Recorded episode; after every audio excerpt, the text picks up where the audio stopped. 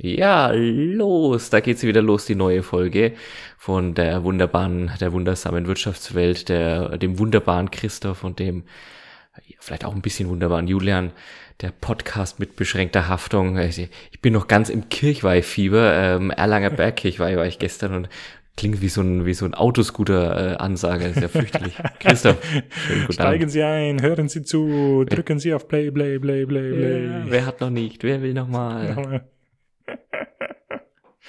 Ja, wunderbar, Bergkerwe. Ich vermisse es. Ich hab, war schon lange nicht mehr dort und ich habe meinen Volksfesthunger auf der Duld gestellt. Ich war mir gestern tatsächlich äh, zum Frühshoppen mit der Familie und es waren sehr, sehr, sehr, sehr, sehr viele Leute, denen es ähnlich ging, die unbedingt Bergkirchweih, Hunger und vor allem Durst äh, stillen mussten.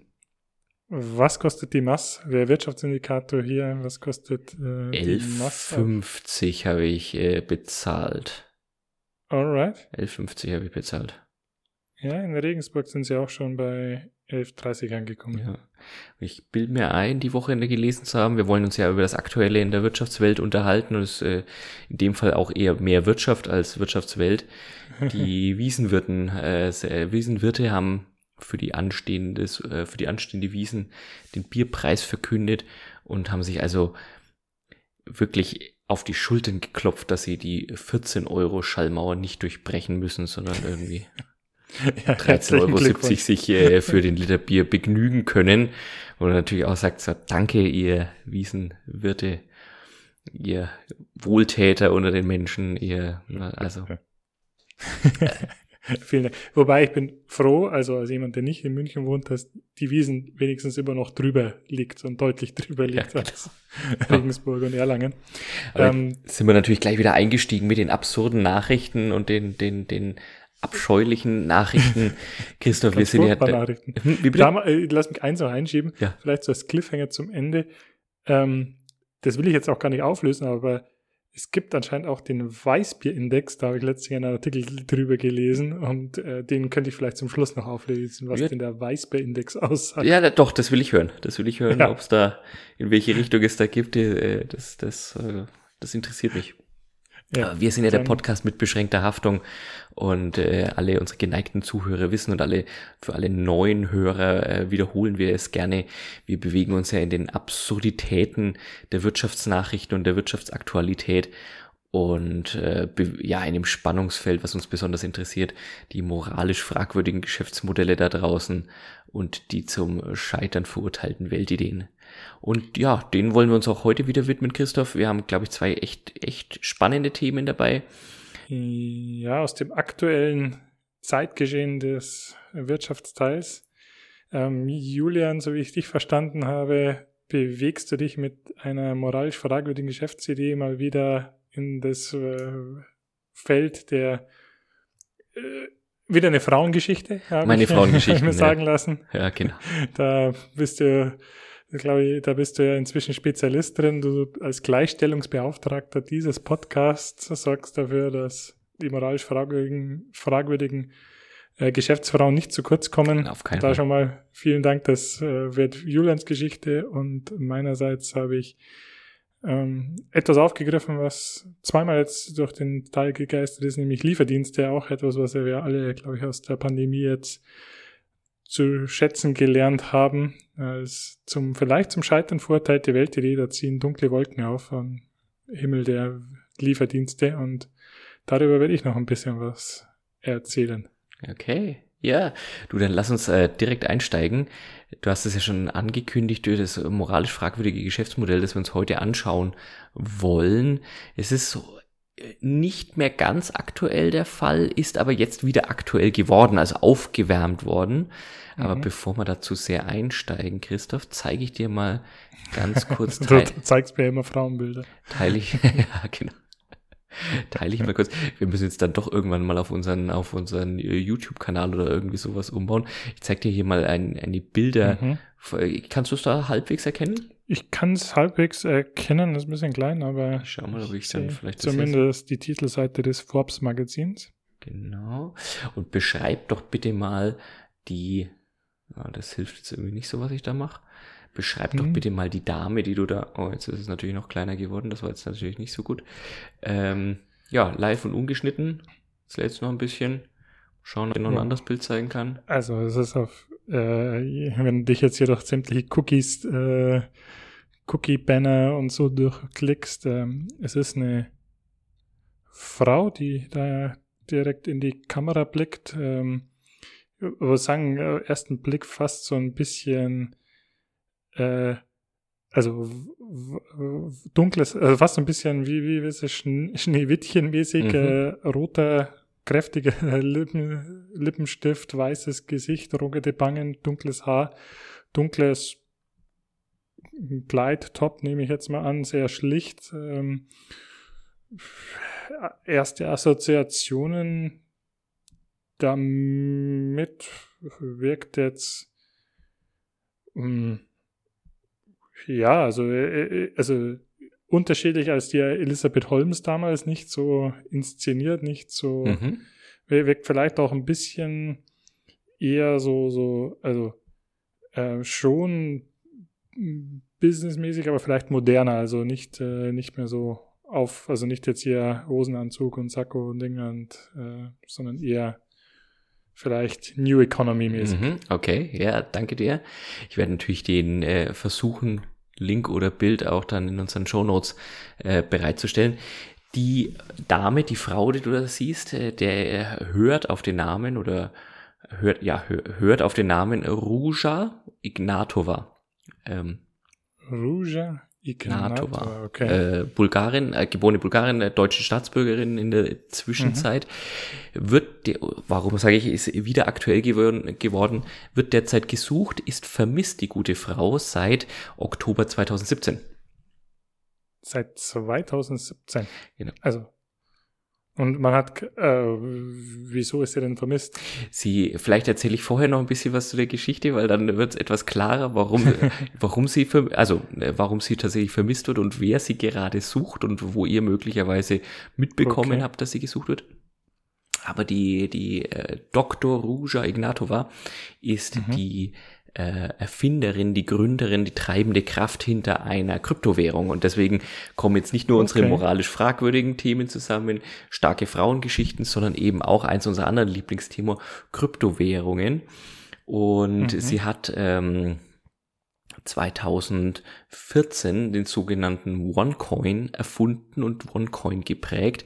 Wenn du so, ne, 2014, das war auch so das erste Mal, als man von Bitcoin gehört hat, Bitcoin so das erste Mhm. Mal durch ein bisschen an Wert gewonnen hat, in so ein bisschen in die aus den Reddit-Foren herausgekommen ist, in die, zumindest in die Tech-Szene, in die Tech-Medien-Szene gekommen ist und die ersten Leute Mhm. reich geworden sind, weil der Kurs dort gestiegen ist, sind also auch einige andere Währungen gegründet worden und unter anderem der OneCoin.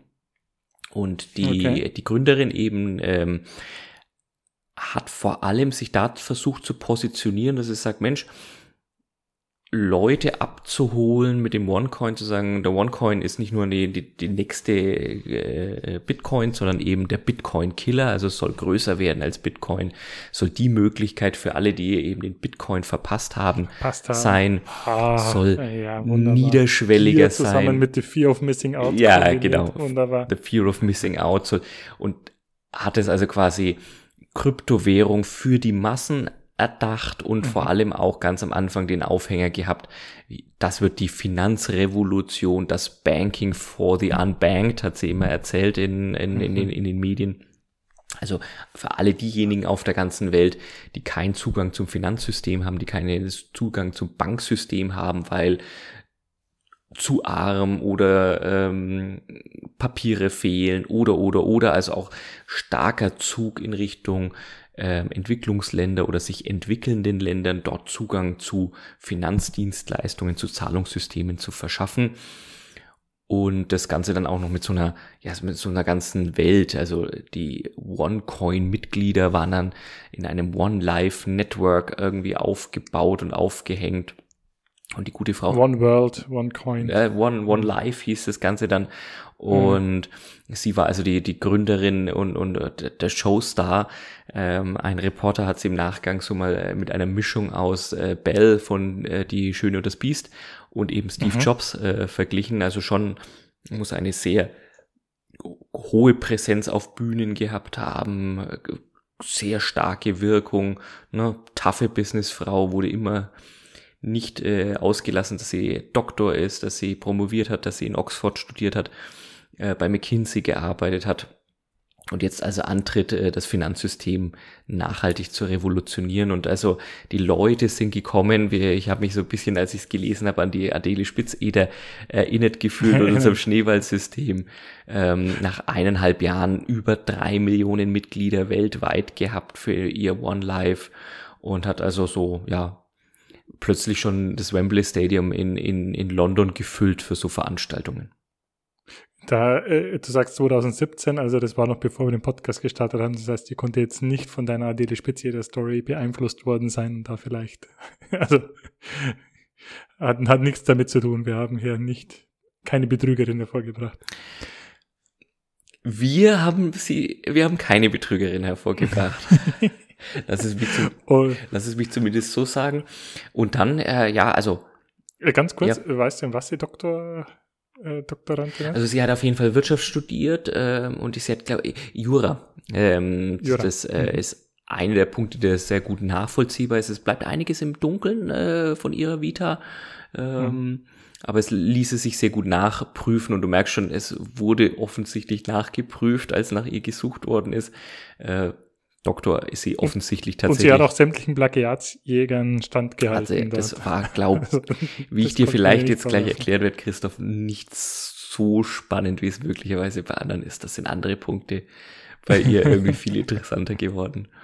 Und ähm, ja, der OneCoin hat insofern ein bisschen anders funktioniert als andere Kryptowährungen dass mhm. du wohl als Interessierter, also ist stark über Social Media gegangen, ne, so, so mhm. ähm, Wort-zu-Wort-Propaganda, Mund-zu-Mund-Propaganda. Und du hast dann aber immer sogenannte, du hast es immer in Packages kaufen sollen oder kaufen müssen. Ne, verschiedene Größen, verschiedene Wert, den du hast bezahlen müssen. Und da hat dann immer ein sogenanntes Educational Material dazu gehört, also ja, Schulungsunterlagen, Erklärungsunterlagen, was ist OneCoin überhaupt, was ist Cryptocurrency, was ist Blockchain, also ne, dich aufschlauen mhm. in dem Markt. Und dann also eine gewisse Anzahl von sogenannten Tokens, also nicht einmal die Coins selber, sondern wie stellt man sich Tokens vor? Eine Art Bezugsscheine oder so, so, so mhm. Essensgutscheine, würde man sagen, oder Essensmarken, ne, so Tokens, mhm. die dich dann berechtigen oder einen Teil der, des Mining-Prozesses darstellen und die dann irgendwann in einen Coins umzutauschen sind nach einem Wert, der sich festlegt. Und die Anzahl der Tokens, die du hast und der Umrechnungskurs würde dann eben sagen, wie viele One-Coin du irgendwann bekommst. Und merkst schon, irgendwann bekommt, es wurde mit Versprechen gearbeitet. Ne? Also der One-Coin war dann äh, so noch gar nicht da und hatte also auch bis auf eine bis auf eine einzige Plattform auch keine Möglichkeit, den OneCoin irgendwo einzulösen. Also der hatte keinen marktgebildeten Umrechnungskurs wie eben der Bitcoin oder wie andere Kryptowährungen. Und also und dieser Umrechnungskurs, der wäre von der Organisation oder von ihr oder halt also fix festgelegt worden, wie du sagst, es ist kein Markt Kurs, der sich dann da irgendwo draus ergibt, okay? Aber war der dann bekannt zu dem Moment, wo man Token ja, gekauft hat? Der, der, der war okay. bekannt und es war auch für großer Teil der, der Argumentationskette war eben genau das zu sagen, schau mal, wie sich der Wert entwickelt hat in den letzten Wochen, wie viele Leute schon dazugekommen sind. Mhm. Und wenn du jetzt dabei sein willst, äh, Christoph, dann ist jetzt die Zeit einzusteigen. Konnte ich diese Token wieder verkaufen? Also hatten die Token schon einen Wert? Die konnte man, glaube ich, auch, äh, auch äh, übertragen und, und, und handeln, aber eben immer nur für, für in dieser, in diesem System. Also es gab tatsächlich nur eine Möglichkeit, um an Euros zu kommen und damit Geld zu verdienen. Und das ist vielleicht, ich weiß nicht, ob du jetzt bislang schon vielleicht die ein oder andere rote Ampel oder rote Flagge gehört hast, so in, in der Geschichte. So einige, ja. aber ich bin nochmal geflissentlich drüber gefahren. Vielleicht hören wir jetzt noch die nächste. Geld hast du tatsächlich in diesem System na, es gab das Versprechen, irgendwann gibt es diesen OneCoin und irgendwann ist er dann auch mhm. tatsächlich ein, ein, ein Exchange Rate möglich, also ne? mhm. Aber bis dahin war also die einzige Möglichkeit, wirklich Geld wieder zu erhalten aus deinem Investment, indem du von dieser wunderbaren Möglichkeit auch deinen Freunden und deiner Familie erzählst. Und die oh. vielleicht äh, das ein oder andere Package kaufen. Okay, also das heißt, ich konnte jetzt nicht, wenn, wenn, wenn, wenn ich jetzt da 100 so Tokens hatte, konnte ich nicht diese 100 Tokens jetzt einfach an den Julian verkaufen mhm. und äh, mir dafür Euros geben mhm. lassen, sondern die waren personalisiert. Sondern erst, wenn du als äh, Inhaber eines oder mehrere Packages, da konntest du für auch mal für 50 Euro einsteigen, aber die ganz teuren sind wohl auch für 180.000 Euro verkauft worden. Mhm. Die wohl gekauft worden sind auch, und zwar nicht in unerheblichem Maße. Erst wenn du so ein Package-Inhaber warst und dann eben mich zum Beispiel geworben hättest als, als äh, neu One-Lifer, mhm. Package-Inhaber, dann hättest du also eine ja, kleine Provision bekommen und diese Provision wäre eben zu 40 Prozent wieder in OneCoin auf deinem Konto gut geschrieben worden und mhm. tatsächlich ins, zu 60 Prozent dann hättest du tatsächlich Euro dafür erhalten. Ah, okay. Also du hättest dann für, keine Ahnung, 100 Euro One-Coins gekauft, da wären, keine Ahnung, x Prozent, mhm. wo man weiß zumindest, was die Pro Provision war, ja. das ist 5 Prozent sein und da hätte ich dann halt 2 Euro in One-Coins oder in Tokens wieder bekommen und 3 Euro hätte ich ausgezahlt Richtig, genau. bekommen. Genau. Und wenn ich dann wiederum äh, Freunde okay. und Familie ne, organisiert hätte, dann wäre da wieder ein kleiner Prozentsatz bei mir gelandet und wieder ein kleiner Prozentsatz bei dir gelandet und vielleicht hat dich ja auch jemand geworben und da ein kleiner Prozentsatz.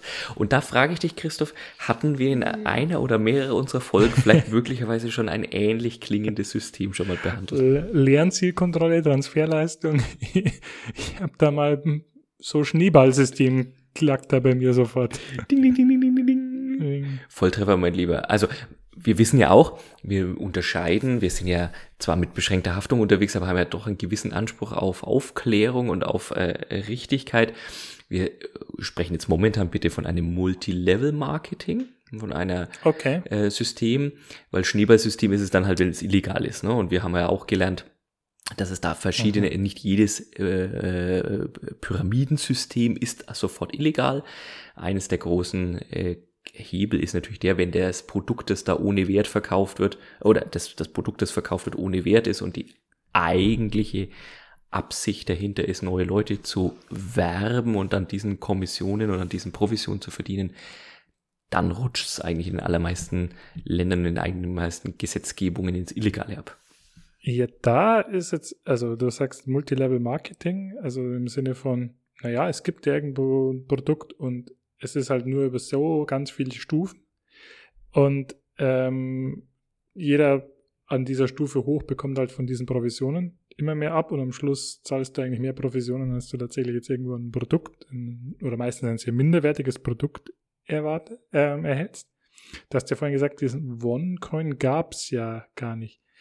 Und beim Schneeballsystem, wenn wir uns auch erinnern an, an die Adeli Spitze oder so, dann nimmst du ja die Einnahmen, die du wieder bekommst, dazu her, um die ersten, die da dran beteiligt waren, auszuzahlen. Jetzt ist die Frage, ist es tatsächlich Multilevel Marketing oder ist es tatsächlich vielleicht auch schon ein Schneeballsystem? Also klärst es dann ja. vermutlich noch auf. Ja, ja, deswegen. diesen OneCoin? Ist es tatsächlich ein Produkt? Ist es dann wir, halt wir gehen mal davon aus, dass es den OneCoin noch gibt. Zu dem Zeitpunkt okay. eben eine ja, Kryptowährung, nichts Anfassbares. Mhm. Du hast natürlich dein Account. Wenn du das sowas gekauft hast, hast du deinen Account. Da steht genau drin, der Christoph hat so und so viele Tokens, mhm. die so und so viele OneCoin wert sind. Der Umrechnungskurs ist dieses und jenes. Seit du eingestiegen bist, hat sich der Wert um so und so viel für erhöht. Du mhm. bist mehr oder weniger jetzt schon auf der, auf dem Freifahrtschein zum, zum Millionär. Und weil du natürlich bis, äh, schon so früh eingestiegen bist, Christoph, gibt's heute jetzt sofort das beste Offer, aber natürlich nur für einen ganz kleinen exklusiven Kreis nachordern. Sei dabei, wenn die nächste Tranche an den Markt geht, aber es reicht halt leider nicht mhm. für alle. Aber du hättest Vorkaufrecht, äh, ne, ähm, Wert 2000 Euro, für dich heute aber nur 1800. Okay. Ja, also so ist es gegangen und ähm, weltweit sehr, sehr, sehr, mhm. sehr schnell um sich gegriffen. Ähm, kein westliches Phänomen. Über die ganze Welt hinaus wissen wir heute, dass es Leute gibt, die, äh, die in OneCoin investiert haben. Natürlich, klar, USA, Europa, sehr stark auch in Asien verbreitet, sehr stark in mhm. China verbreitet. Indien, Pakistan ist mit äh, eines der Länder, wo sehr viele Investoren herkamen. Auch in Afrika, ähm, in verschiedenen afrikanischen Ländern gab sehr, sehr, sehr viele ähm, Investoren und Hoffende auf dieses, auf diese neue Wunder, die alle eben gesagt haben, Mensch, bei Bitcoin, das ist so ein bisschen technisch gewesen und das sind die, die Nerds, die nicht erklären wollen, was eine Blockchain ist und da kommt diejenige, die das Finanzsystem revolutionieren will und uns alle beteiligen will und in eine One Family holen will und uns reich machen wird. Und ja, Plus, was man noch dazu sagen muss, bei Bitcoin weiß man doch nach wie vor nicht, wer tatsächlich mhm. das Gesicht dahinter Richtig, ist. Richtig, genau. Das da kommt jemand und gibt dem Ganzen ein Gesicht, eine Gesicht. Und wie gesagt, eine, was man heute weiß von allen, die ihre Weggefährten, äh, mit denen man, äh, die, die man so hören kann in den, in den Medien, die sagen also ein extrem einnehmendes Wesen, super überzeug, überzeugend und sichtlich überzeugt von dem, was sie sagt. Auch das haben wir, glaube ich, so schon mal gehört, wenn wir an die Elizabeth Holmes zurückdenken und so weiter. Mhm. Dann scheint die ja auch jemand gewesen zu sein, die das wirklich lebt, was sie, was sie da sagt. Und das scheint für die Dr. Ruja, wie sie genannt wurde, äh, genannt wurde von ihren, ja, man muss schon fast Jüngern sagen, es gibt nicht wenige, die jetzt im Nachgang sagen, das hat kultische Züge gehabt, was da passiert ist in dieser, in dieser One Life, äh, äh, One World Family. Mhm.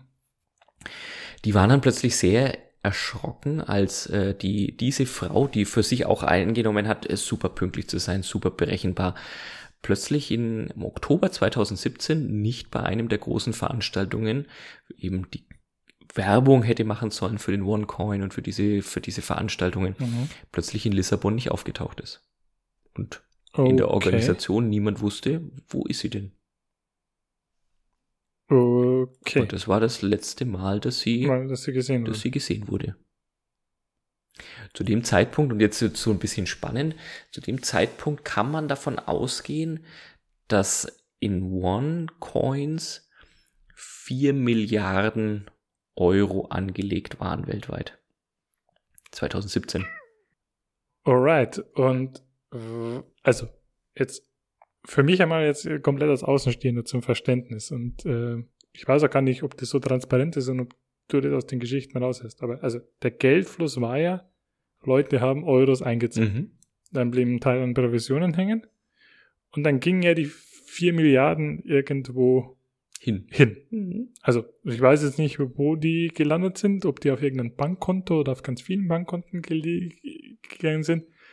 Aber lässt sich dieser Geldfluss weiter nachvollziehen oder weiß man, wo diese vier Milliarden liegen, lagen da noch irgendwo drei Milliarden rum und eine war weg oder was ist mit diesem Geld passiert? Also ich, äh, wir können es ja insofern auflösen. Die gute Frau wird, äh, einerseits gibt es Leute, die sich echt Sorgen um sie machen. Das stand auch im Raum, ist sie vielleicht entführt worden, ne? klar mit dem vielen Geld mhm. im Hintergrund.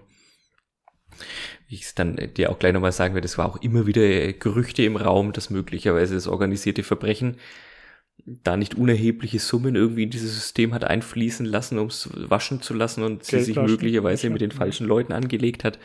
Ähm, mhm. Aber sie wird momentan, und das ist tatsächlich ganz aktuell, wir hatten, war erst vor drei Wochen bei Aktenzeichen XY, es, äh, mhm. Interpol, ähm, das BKA, das FBI, ja, das sind so die, die exklusiveren Namen, die sich für den Verbleib der Dame interessieren. Und ähm, speziell die Amerikaner haben da ein anderes Rechtsverständnis als wir. Die, die verurteilen auch mal jemanden in Abwesenheit. Also die Gute ist bereits verurteilt in Abwesenheit. Wegen was? Äh, tatsächlich auch hier wieder Geldwäsche und wie, du, wie wir es bei der Elizabeth Holmes auch hatten, Wire Fraud, also dieses, diese äh, vorsätzlicher Investorenbetrug.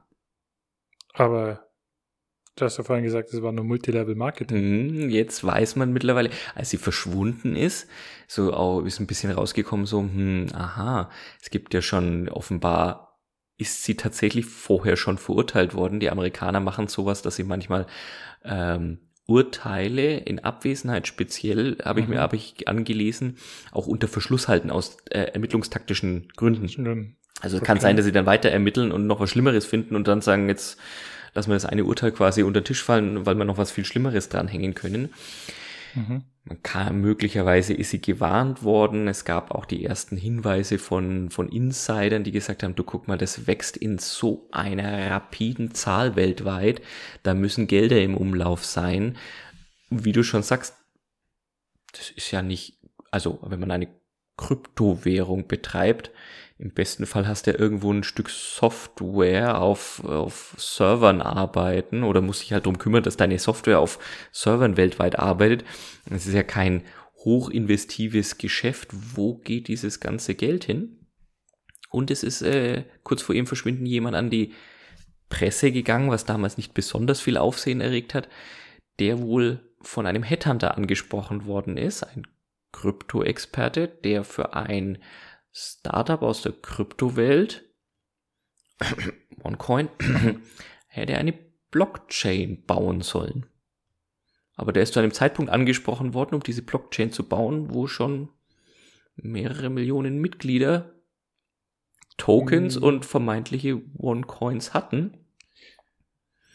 Aber das habe ich mir ja vorhin gefragt. Also Bitcoin funktioniert ja so, du schürfst ja, also mhm. da, da gibt es ja jede Menge Leute, die dann ähm, über einen Algorithmus diesen Bitcoin schürfen, indem sie mit viel Rechenleistung da, wie auch immer das passiert, weil das ist so der Punkt, wo, wo ich immer noch ein bisschen aussteige, aber wo so, ich stelle mir mal so, da werden, werden gewisse Rätsel gelöst ja. auf, auf Software-seitig und dann bekommst du dafür ähm, Bitcoins und da, da gibt es ja einen, wirklich einen, einen Algorithmus genau. dahinter und, und eine, eine gewisses softwareseitiges vorgehen. Und bei ihr sagst du, gab es das nie, also es die, wurden jetzt nie die Ermittlungsergebnisse nie erklärt, wie, äh, wie diese One-Coins überhaupt ja. kreiert werden. Die Ermittlungsergebnisse sagen, das war eine SQL-Datenbank, eine Kundendatei, wo mhm. jederzeit jemand hat halt den Kurs eintragen können und dann waren deine One-Coins halt ein bisschen mehr wert oder ein bisschen weniger wert. Und da gab es kein, wie auch immer, geartetes Software, Algorithmus gestütztes Programm dahinter. Es gab keine Begrenzung der Münzen. Bitcoins sind ja zum Beispiel auch mhm. begrenzt. Das begrenzt. macht ja die mhm. Stabilität einer Währung auch aus, dass man ne, Angebot und Nachfrage oder beziehungsweise Fluss der, der, der, der Zahlungsmittel steuern kann.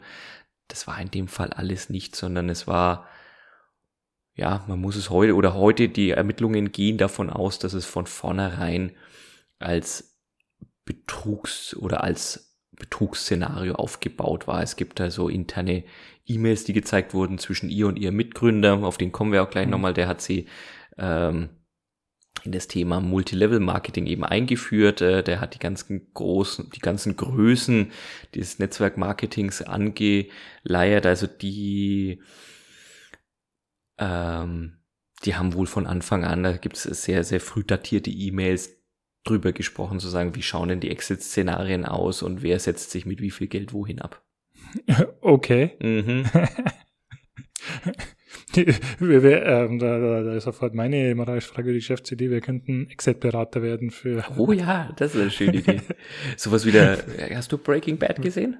Der Saul Goodman, der, der Anwalt? Nein, also ich habe am Anfang angefangen, aber die, die war mir zu. Also es gibt eine schöne Blaupause für uns, äh, ein bisschen schmierig, der Typ so, das passt vielleicht nicht so bei uns, aber Saul, Saul Goodman, ja. ja. Ja, okay. Ja, ja.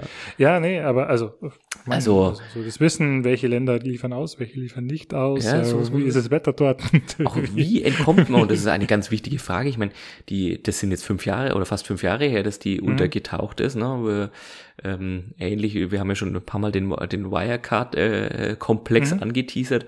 Hier der, der Finanzchef, der Masalek, ist ja auch Masalek. auf. Ich stelle mir das wahnsinnig schwer vor, aber es scheint möglich zu sein mit den entsprechenden Connections und dem offensichtlich vorhandenen Kleingeld auch tatsächlich untertauchen zu können. Das auch äh, Saddam war eine Zeit Ja, lang unter- weg. Aber ich glaube, die, ich glaube, das ist andere Herangehensweise. Der hast Ja. der, der, hab's den nicht irgendwie aus dem Ich glaube, der hat nicht so komfortabel Ja, ja, dann genau. äh, gehaust Genau. wie.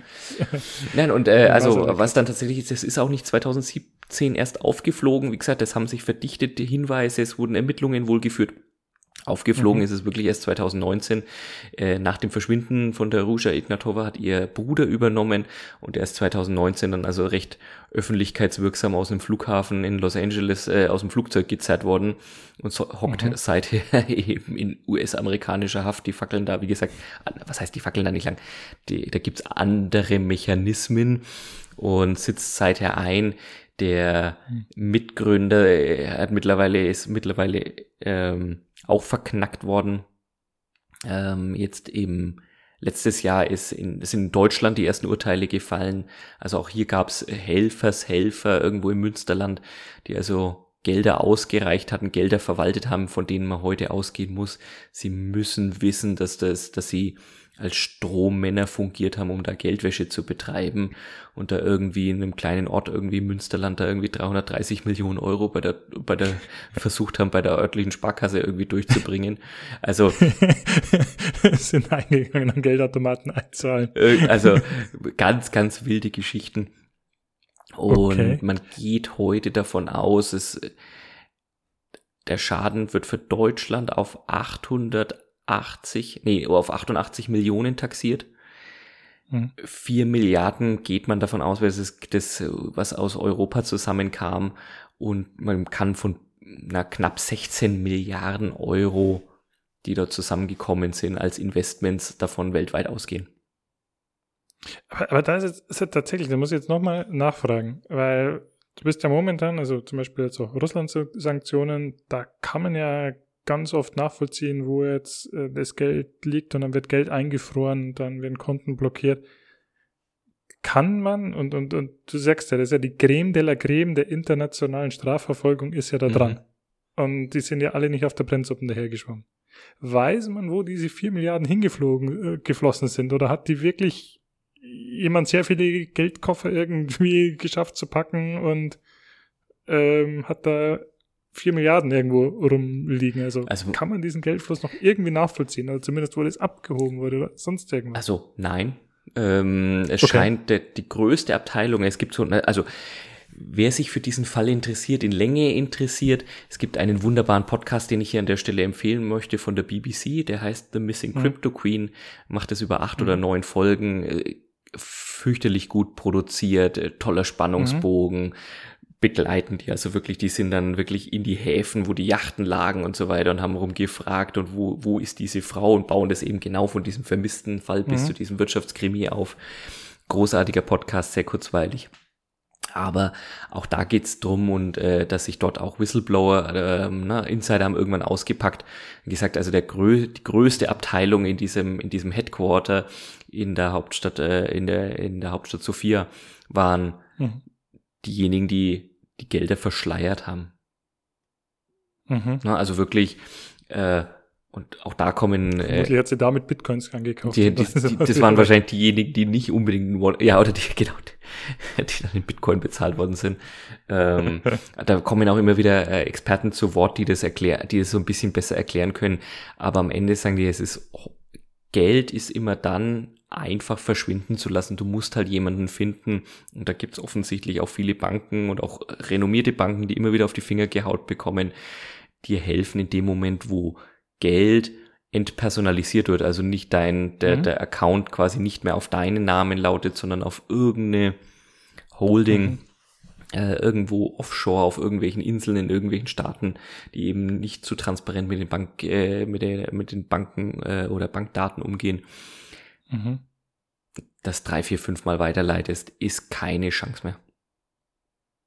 Keine, also auch nicht fürs FBI. Und deswegen die läuft es auch mit, momentan. Also mit, Also- mit forensischen Methoden Ja. da dran gehen. Deswegen, also es wird, der Komplex wird auch tatsächlich noch aufgearbeitet und da kam dieser aktuelle Fahndungsaufruf auch wieder her, dass die also, Mhm. ne, sind jetzt gerade wieder an, an Stellen weitergekommen. Der, der Bruder, von dem ich gerade schon berichtet habe, der hat wohl einiges ausgepackt, hat eben, wie gesagt, E-Mails, äh, ganze E-Mail-Verläufe weitergegeben. Mhm. Ähm, der hat so Details erzählt, es muss Wohnungen gegeben haben in Südkorea zum Beispiel, ganze Apartments, die nur dafür angemietet waren, das wieder irgendwo abgehobene Bargeld dort zu horten. Also dieser Mitgründer von dieser Ruja Ignatova, angeblich hätte der aus der einen Wohnung mal schnell 100 Millionen Euro an Bargeld mitgehen lassen. Also, na, als es dann so angefangen hat, auseinander zu bröckeln, Misstrauen, haben sie sich gegenseitig bestohlen, jetzt beklagen sie sich gegenseitig, wer eigentlich der Schlimmere war und wer eigentlich was gemacht hat.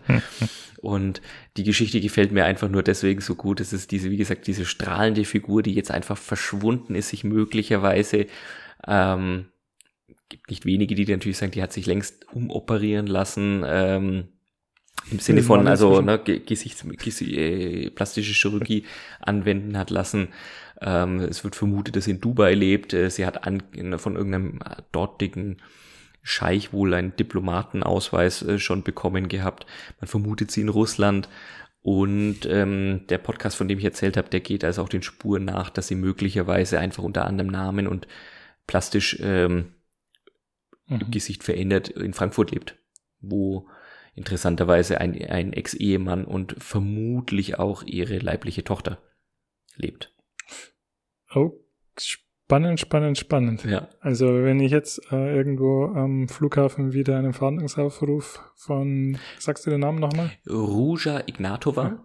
Und Ruja Ignatova über den Weg läuft, dann weiß ich, die, was die gute Frau ja. auf Kehrpfalz hat. Wobei, ich muss sagen, Chapeau, also wirklich gut zu Ende gespielt, wenn das tatsächlich so Wenn das so geklappt hat, dann muss man sagen, dann gibt es heute Leute, die sagen, das ist, das ist allein schon von der Größe her der größte Betrugsskandal. Ähm, ne, oder der Scam, sagt man ja im Englischen, also tatsächlich ja, dieses, ja. ne, dieses, dieses nicht Betrugsskandal, da ist Wirecard vermutlich, na, wobei weiß ich gar nicht, aber auf jeden Fall eine der größten. Ein B2C-Scam, also wo wirklich, wo wirklich äh, Privatleute, Privatleute abgezockt worden sind. Und ähm, wie gesagt, ich habe es vorhin schon mal gesagt, man geht auch davon aus, dass nicht unerhebliche Gelder möglicherweise vielleicht auch aus Mafiakreisen zur Geldwäsche dort eingeflossen sind, mhm. als Investment getarnt worden sind und dann wieder äh, ausgespielt worden also, sind. Also dass vielleicht doch auch nicht alle vier Milliarden jetzt da eingesammelt wurden, sondern dass sie schon auch gewissen Leuten davon wieder was weitergeben musste, weil halt einfach gewaschen wurde über der, sie. Der Erfolg oder dieses Wachstum war, ging so schnell mit so, mit, mit so viel Antrieb, dass viele denken, dass da zumindest irgendeine Form von, die hat nicht angefangen mit ihren 3,50 Euro, sondern dass mhm. es da irgendeine Form von Anschubfinanzierung, aber die halt nicht von den üblichen äh, Early Investors, äh, Startup Tech Inkubatoren kam, sondern eben mhm. aus einer anderen Welt kam. Und was die gute Frau eben geschafft hat, war diese einerseits dieses coole Thema, dieses Fear of Missing Out, die Gier, diesen mhm. Wunsch nach Veränderung im Finanzsystem einerseits aufzugreifen und dann eben sehr schnell mit ihrem Geschäftspartner zusammen erkannt hat, diese Macht von Netzwerkmarketing und wie gut es funktioniert und äh, dann eben in dieses Pyramiden Marketing-Vertriebsmodell, was sonst auch so nicht so kryptowährungsaffin ist, sondern eigentlich ja, hm. na, du kannst mittlerweile da ja alles, alle Produkte irgendwie kannst du mit so einem Multilevel-Marketing-Ansatz verknüpfen, das da verknüpft hat und da richtig Druck drauf bekommen hat und dann scheint das Geld nur noch geflossen zu sein und was mir so ein bisschen ähm, Genugtuung beim Anhören dieser verschiedenen hm. Podcasts, dieser verschiedenen äh, Medienkonsum äh, bereitet hat, ist das wohl auch eine der ganz, ganz großen. Es gibt also wirklich solche Pyramidenverkäufernetzwerke, da mhm. gibt's so eine Hand. Und da ist einer drauf eingefallen. Da gibt's eine Handvoll Leute, die kennen, die kennt man. Das, Der Gründer von Herbalife. Das, das, sind aber wirklich so Organisationen, die arbeiten dann eben für Herbalife oder andere Systeme und ja. nehmen dafür quasi ihr Netzwerk und ihre Mannschaft ins Spiel.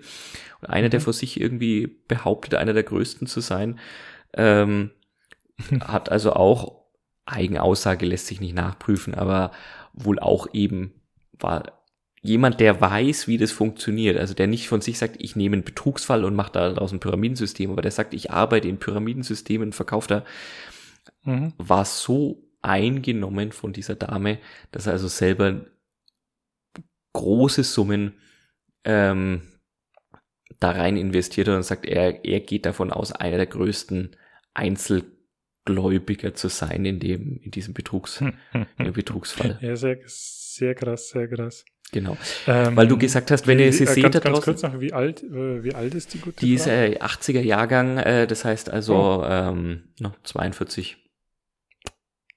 Okay. Kann man mal machen. Sachdienliche Hinweise, sachdienliche Hinweise, äh, auch hier, wir haben ja einen gewissen moralischen Anspruch, äh, das Unmoralische wieder ins Moralische zu bringen. Sachdienliche Hinweise nimmt das BKA entgegen oder die Staatsanwaltschaft in Bielefeld und es sind 5000 Euro für sachdienliche Hinweise ausgelobt. Da warte ich noch, bis der Preis steigt. Die gibt's aber tatsächlich obwohl in Euro und nicht in OneCoin. Trotzdem, äh, erscheint mir 5000 Euro da ist ein Schnäppchen. Ich glaube, das FBI zahlt mir. Ja. ähm, drei Fragen dann noch dazu. Ja. Nummer eins, gab es dann irgendwann überhaupt einen OneCoin? Also gibt es Leute, die sich heute Besitzer eines OneCoins, was ja auch wirklich nur ein virtuelles Konstrukt ist, schimpfen dürfen? Meines Wissens nach nicht, aber was tatsächlich erstaunlich ist, ist, ähm, und deswegen habe ich vorhin mal auf dieses kultische oder auf dieses sehr eingeschworen in Mhm. dieser One Life Family, ähm, Verbraucheranwälte, Verbraucherschützer, die, die Gemeinschaften, die sich dort gebildet haben, um eben diesen Betrugsfall auch oder die Geschädigten zu vertreten, wundern sich also seit Monaten, wie wenig Leute sich melden, wenn wir davon ausgehen, dass es da weltweit irgendwie möglicherweise bis zu 16 Milliarden Euro veruntreut worden sind, wie wenig Leute sich melden und wirklich Schäden geltend machen.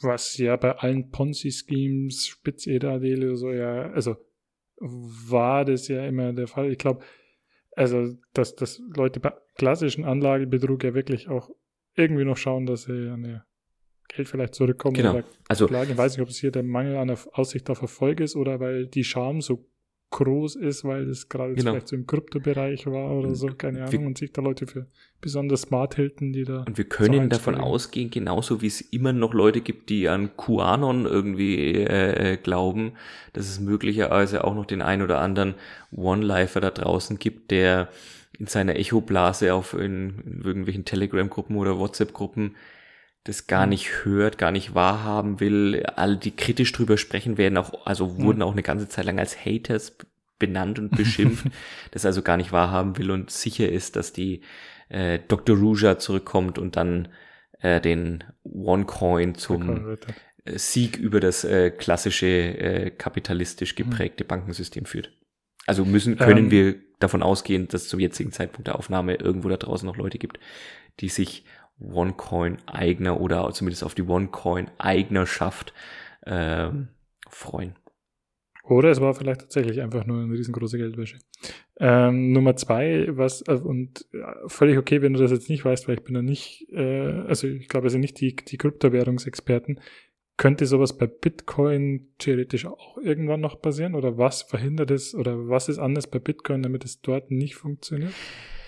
Ne, bei Bitcoin, ähm, das ist genau, also nach äh, Bitcoin hat, nach dem, was Experten sagen, ja wirklich eine Blockchain. Mhm.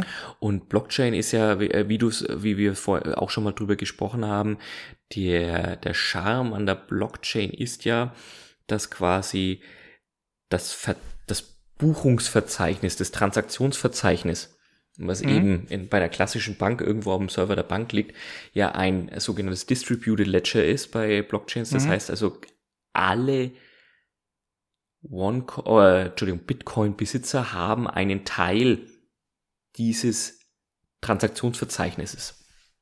Das heißt, Und es funktioniert einfach, weil das so gespreadet ist in die, Mas in die Masse. es gibt immer wieder, also ich, ich glaube nicht an diese absoluten Statements, das sage ich auch dazu. Ne? Mhm. Jetzt mache ich mal wieder den Or- Orakel You, um ähm, am Ende falsch zu liegen. Es gibt fast, nein, also alle Krypto-Experten sagen, mit den heutigen technischen Mitteln ist das nicht zu knacken. Sind diese, sind die Blockchains nicht zu knacken, weil du, wie gesagt, gar nicht weißt, an wie viel Stellen, und das ist ja das andere, ne, das ist ja anonym, äh, an Mhm. wie viel, oder, oder verschlüsselt zumindest, an wie viel Stellen weltweit überhaupt welche Einträge aus diesem Verzeichnis liegen, die du dann Mhm. fälschen müsstest, um eben den Preis zu Mhm. manipulieren, eine Anzahl an Bitcoins oder an, an, an, an Coins Mhm. zu manipulieren. Und das wird also nach heutigen Maßstab, nach heutigen technischen Mitteln als unmöglich und damit unknackbar und unmanipulierbar eingeschätzt. Okay. Ah, doch, der, der ist Krypto-Orakel, der, der Julian. Und meine aller, äh, danke für die, die Erläuterung. Meine allerletzte Frage, vier, vier Milliarden, wohin würdest du dich absetzen?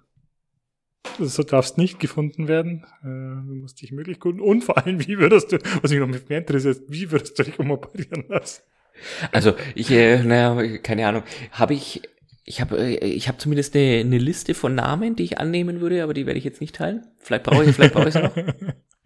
Ich glaube, ich würde damit so, ich würde dann mit so einem französischen Mustache irgendwie so, so, so rumlaufen. Ich würde Monokel aufsetzen. Ja, Monokel, ja. Also ich glaube, ich würde es nicht machen, dass ich mir irgendwie, keine Ahnung, äh, ja, wobei, es gibt ja genau diese zwei Möglichkeiten, ne? Geh dorthin, wo dich keiner vermutet, ne? Und möglichst nah Mhm. irgendwie ins, in, ans Zentrum ran, dass man dann halt doch irgendwie dann so, keine Ahnung, mitten in Europa bleibt, so unter der Nase derer, die, die am, wo du, von denen du glaubst, Mhm. dass du am ehesten gefunden wirst. Ich glaube, mich würde es dann aber tatsächlich eher so, also ich könnte mir die Südsee schon vorstellen. Ja, ich glaube ich aber auch irgendwo Ja. in der Mitte vom Pazifik. Ja, Da ja. wäre ich zu Hause. Ja, also das kann ich mir schon sehr gut vorstellen, ne, mit dem einen oder, also so den Müßiggang am, am Strand. So, das, Ja, da könnt ihr mich auf keinen Fall finden, äh, suchen. Braucht ihr mich nicht suchen, könnt ihr mich nicht finden. ja, da ist es auch die Nadel im Heuhaufen. Also ich glaube, das ist da tatsächlich noch so das Abgelegenste. Ich habe auch gehört, äh, russische Oligarchen bringen ihre Yachten jetzt auf die Malediven, weil Malediven anscheinend kein Auslieferungsabkommen mit den USA Ja, hat. hatte ich auch gelesen. Ganz vielen Ländern. Hatte ich auch gelesen. Also, Wohin würdest du dich, Pazifik, ist jetzt Indischer Ozean, aber Mai, äh, auch ein bisschen näher, wenn man dann doch wieder zurück will oder sich den oder sich den Lieferdienst dann aus Dubai kommen lassen will mit, mit diesem Goldsteak. ich weiß nicht, ob man das dann einfliegen lassen kann. Irgend so einen genau, äh, aber du, du bereitest ja schon vor, lass uns mal über Einfliegen, Einfahren, Anradeln von äh, gebrachten Speisen und sonstigem äh, be besprechen. Was hat äh, dein aktuellen Auge äh, denn mitbekommen in den letzten Wochen? Ja, ja, eine wunderbare Überleitung, weil, also glaube ich tatsächlich, es wäre so ein, auch ein Kriterium, in dem wo ich mich absetzen würde, wo ich sage, naja, also so die Vorzüge von einem guten Lieferdienstauswahl, also die hat man jetzt in der Südsee vielleicht nicht so, das würde ja vielleicht dann doch nochmal für die Variante irgendwo ein keiner vermutet äh, sprechen, weil ganz grundsätzlich hat ja die Lieferdienst äh, Auswahl bei vielen Leuten zu einer gewissen Steigerung des Lebensgefühls Mhm. äh, oder Lebensqualität äh, stattgefunden, wenn man weiß, ja, die, die nächste Sushi-Lieferung ist bloß ein Mausklick entfernt. Und war ja ganz großer Gewinner, würde ich jetzt mal sagen, der Covid-Pandemie. Mhm, ja. Und jetzt vor kurzem bin ich über zwei Sachen gestolpert, wo ich ähm, gemeint habe, naja, also generell so dieses, diese Vorstellung, alles immer sich an die Haustür liefern zu äh, lassen zu können man muss eigentlich gar nicht mehr vor die Haustür, ist ja schon, sag ich mal, eine Weltidee. Also im Vergleich zu was es, äh, wie, wie es vielleicht auch noch vor fünf oder zehn Jahren war, ist die vielleicht jetzt schon über den Zenit und wird es vielleicht doch nicht so kommen, weil es wird ja tatsächlich, oder so die Vision von vielen diesen Lieferdiensten ist ja, Mhm. Sky is the limit und in Zukunft drücke ich nur noch auf den Knopfdruck und es kommt alles innerhalb von 15 Minuten zu mir oder am selben Tag oder wann auch immer. Es gab zwei Meldungen. Das eine war, äh, Gorillas stellen 300 Leute aus in der, in der Verwaltung. Also Stellen aus. In, ich bin mir jetzt, äh, muss, muss jetzt, da bin ich jetzt dann tatsächlich ein bisschen unsauber, ob die, ich glaube, es war tatsächlich kündigen 300 Leute. Ich weiß jetzt nicht, ob sie 300 Stellen oder ob sie 300 Stellen abbauen. Das, mm, ich hatte es, äh, also in, in der Welt hieß es, äh, trennt sich von 300 Mitarbeitern, Okay. tatsächlich, äh, tatsächlich ausstellen. Wobei man dazu sagen muss, da ist die Wirtschaftspresse oft sehr unsauber. Also es hieß jetzt auch zum Beispiel vor kurzem wieder, Elon Musk ähm, entlässt so und so viel, mm, 10.000 mit oder 10% seiner Mitarbeiter und es stimmen nicht. Ich hatte nur von einem Stellenabbau gesprochen, wo zum Beispiel Personen, die von sich aus aus dem Unternehmen wahrscheinlich nicht nachbesetzt werden, werden genau. Stellen nicht wieder besetzt werden. Er verschickt jetzt keine blauen Briefe und kündigt da Leuten. Aber hier bei Gorillas ist es tatsächlich in, in mehreren Berichterstattungen, sie kündigen 300 Mitarbeiter. Mhm. Und ähm, das Zweite, was ich gelesen habe, war Delivery Hero fällt aus den DAX, steigt aus den DAX ab.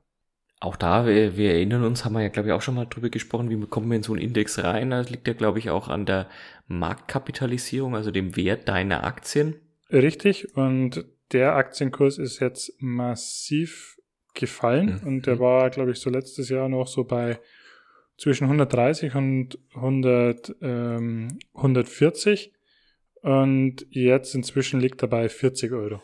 Und dadurch hat sich natürlich der Wert des Unternehmens massiv, äh, massiv verringert. verringert. Und dadurch steigen die jetzt aus dem DAX ab. Äh, Bayersdorf steigt rein. Bayersdorf ist so die Fahrstuhlmannschaft äh, des DAXes, weil die anscheinend die letzten Jahre viermal auf und ab gestiegen sind. sind. Mhm, mh. Weil, weil Siemens Energy an die Börse kam, dann die Daimler Truck äh, Tochter aus der aus also aus der Ausgliederung und jetzt äh, steigt Delivery Hero ab und sie können auch nicht so schnell wieder aufsteigen, weil um in DAX inzwischen zu kommen, nach dem ganzen Wiresguard-Skandal und nachdem viele sehr hoch bewertete, sehr junge Unternehmen drin mhm. waren, ist, ähm, ja, da haben sie die Regel erlassen, dass man jetzt mindestens zwei Jahre lang Profit erwirtschaften musste, um in den DAX zu kommen. Genau. Das gab es dann, dass die reinkommen, noch nicht. Und nachdem sie die letzten zwei Jahre nicht oder noch nie profitabel waren, können sie jetzt auch nicht wieder,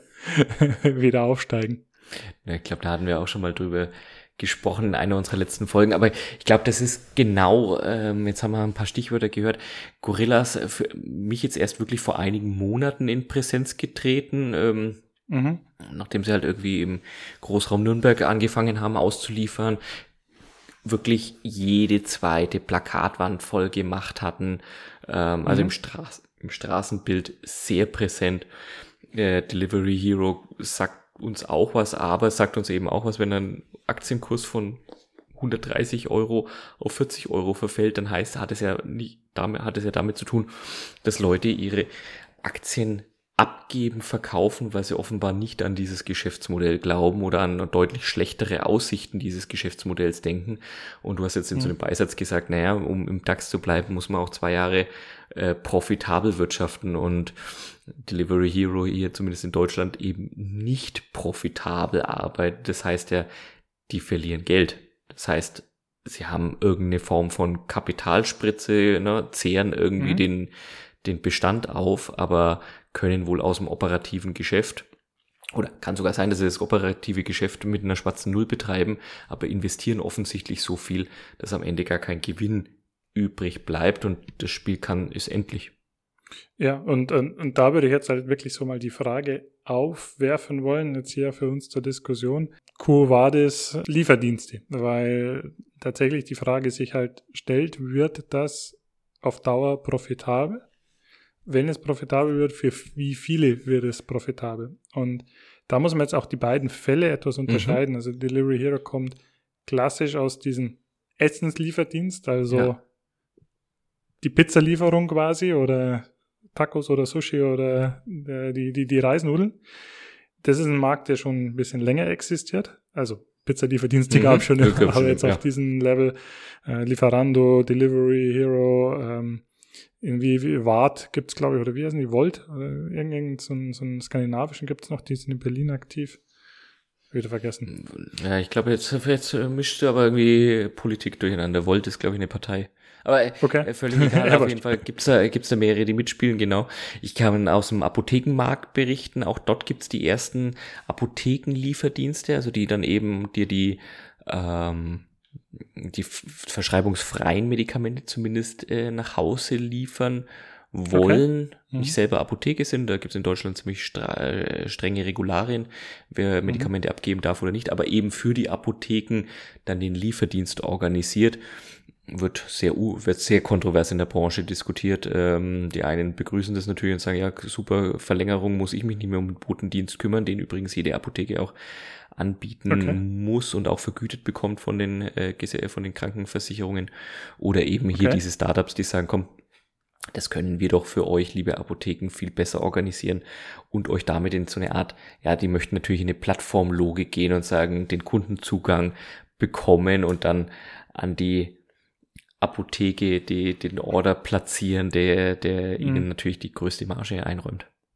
Ja, naja, klar, das ist also, es sind Marktplätze im mhm, Endeffekt. Richtig. Auch wenn du anschaust, mit was Delivery Hero, dadurch, dass sie im Tax notiert sind, müssen sie auch einen Geschäftsbericht und so veröffentlichen und da steht auch drin, mit was verdienen sie Geld, hauptsächlich Provisionen. Genau. Dann gibt's noch so Sachen wie halt, dass tatsächlich Liefergebühren angesetzt werden und, und dann geht schon deutlich nach unten, mit was sie sonst noch verwenden. Gibt's Premium-Listungen, ähm, also dass Restaurants bei ihnen Werbung schalten, mhm. bevorzugt ranzugehen, aber klassisch Marktplatz, äh, wofür geben sie Marketing das Geld aus? Kunden gewinnen, aber auch genauso Restaurants gewinnen. Das nächste, da ist jetzt auch Delivery Hero zum Beispiel stärker oder geht immer stärker rein. Das ist aber Gorillas oder bei uns in, in Regensburg ist es Flink, da sieht man mhm, lauter rosa-rote Fahrräder ja. inzwischen durch die Gegend genau. fahren.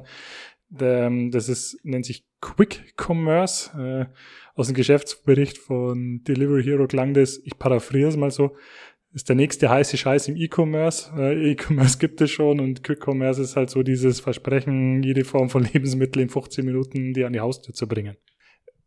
Julian, was nutzt du oder was gibt's überhaupt bei dir? Ich wollte gerade sagen, also meine Lieferdienstaktivitäten ähm, sind deutlich abgenommen, so am, am in der Peripherie, am Stadtrand.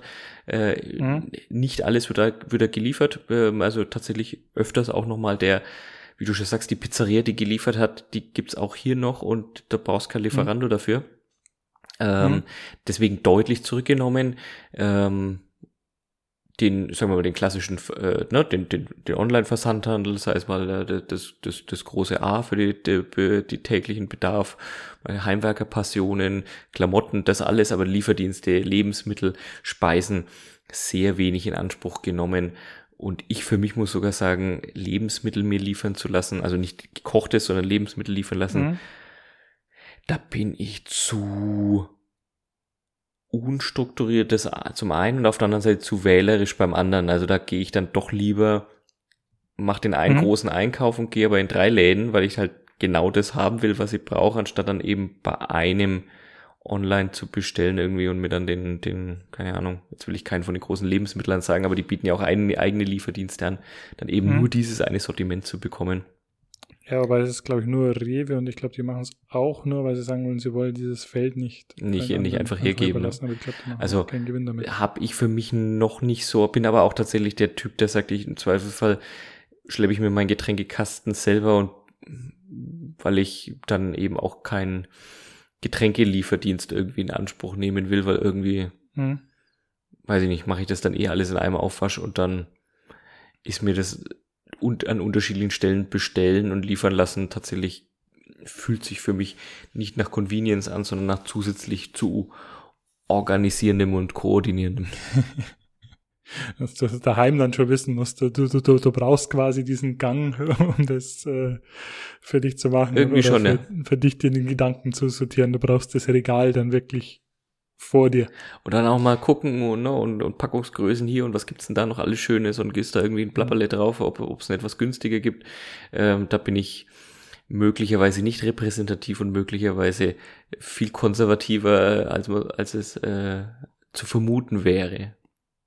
Also wie ja, schaust du drauf, Christoph? Da, also, äh, da wollte ich einfach mal einsteigen, auch bei dem Punkt, wo ist der, das Bedürfnis, das da und, und das Problem, also das Bedürfnis bedient wird und das Problem, das gelöst wird.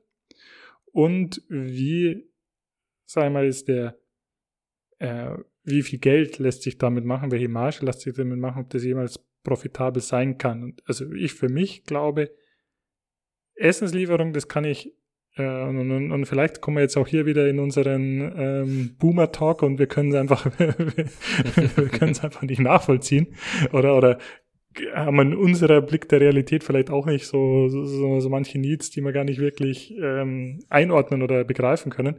Aber ähm, in der, also Essenslieferung kann ich insofern nachvollziehen, weil ich sage, ja, da, da da hat man irgendwie sehr bewusster, was man denn will. Mhm.